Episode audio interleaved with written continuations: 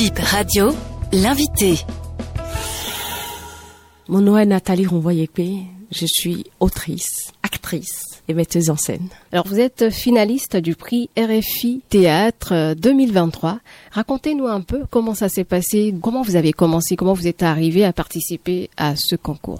Après l'écriture de ma toute première pièce que j'ai écrite toute seule, donc cours sonos après l'écriture, très vite euh, Pascal Paradou qui organise euh, le prix RFI Théâtre a été euh, en contact avec le texte qui lui a plu donc il a programmé sur le sigle Ça va, ça va le monde en 2022. Et c'est après ça que j'ai vu l'appel à texte du prix RFI Théâtre 2022. J'ai voulu postuler. On m'a dit non. À partir du moment où la pièce a été euh, lue, il n'est plus question de postuler. Donc j'ai gardé en arrière-goût comme ça. Parce que le prix RFI, pour moi, ce n'est pas forcément le prix, mais c'est le fait qu'il y ait beaucoup de gens, les membres du jury, qui lisent et qui rencontrent l'autrice en quelque sorte pour moi. C'est cette rencontre dont j'avais envie. Donc cette année, il y a la faiseuse d'ange que j'écrivais, je trouvais qu'elle n'était pas totalement prête, mais j'avais besoin aussi qu'elle soit écoutée parce que le thème qui est abordé me bouleversait beaucoup. C'était dur pour moi, j'ai eu des moments de pleurs pendant l'écriture, donc j'avais envie de partager ça. Et donc quand j'ai vu l'appel, j'ai postulé et elle a été retenue. Dès qu'elle a été retenue,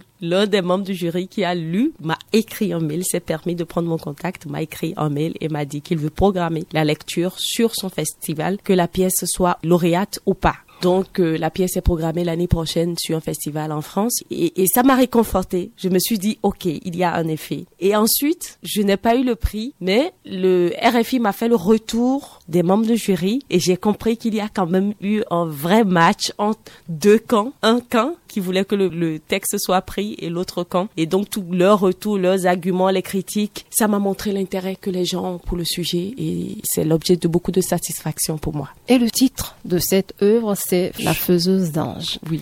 Qui est la faiseuse d'ange De quoi vous parlez dans cette pièce théâtrale? Alors, la faiseuse d'ange, c'est une expression française que peu de Français connaissent, euh, surtout les Françaises d'aujourd'hui. C'est, c'était une expression pour désigner une femme qui aide de façon clandestine d'autres femmes à avorter. Donc, la pièce, l'histoire, c'est, ce sont deux parents qui ont perdu leur enfant, qui cherchent leur enfant. Le père est un homme très important, politique. Leur fille c'est un discours, c'est une adresse directe au public. Ces deux personnages qui se retrouvent là. En plus, c'est des comédiens qui doivent jouer ces deux parents-là qui ont perdu leur fille et qui cherchent. Et, et, les amis, les voisins qui envahissent leur maison et tout ça, ça crée beaucoup de malaise. Donc petit à petit, en suivant, on comprend leur vie, quelle a été leur vie tout le temps, comment le parent, le papa est attaché à sa fille et quelle est sa façon à lui de protéger sa fille des garçons et comment la mère aussi a beaucoup refoulé de frustration et à la fin, il y a une fatalité. Il s'est passé une tragédie. C'est que la fille euh, a voulu avorter et, et est morte. C'est pourquoi elle était portée disparue? Oui mais de façon, euh, au fait, il y a beaucoup de violence dans cette pièce. C'est aussi ça que j'ai eu comme retour. Beaucoup de gens qui n'ont pas pu supporter autant de violence. Mais je suis désolée, c'est des violences qui existent, que j'entends, que je... Et donc, c'est aussi ça, l'objectif pour moi en écrivant cette pièce, c'est de déranger. Autant que moi, je suis dérangée quand j'entends des choses, des histoires que personne ne connaît, des gens, des femmes, des hommes même, des, des jeunes filles qui vivent beaucoup d'atrocités et que personne ne sait. Donc je voulais déranger. Et pour moi, c'est top.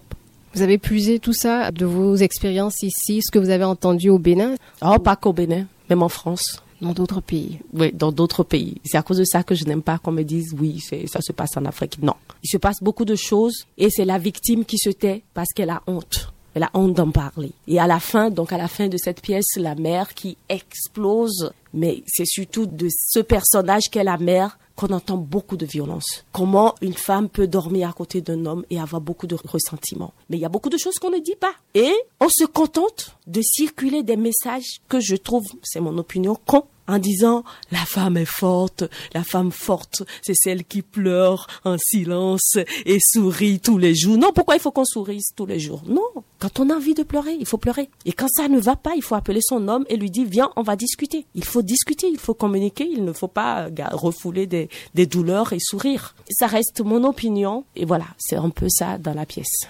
Merci Nathalie. Merci.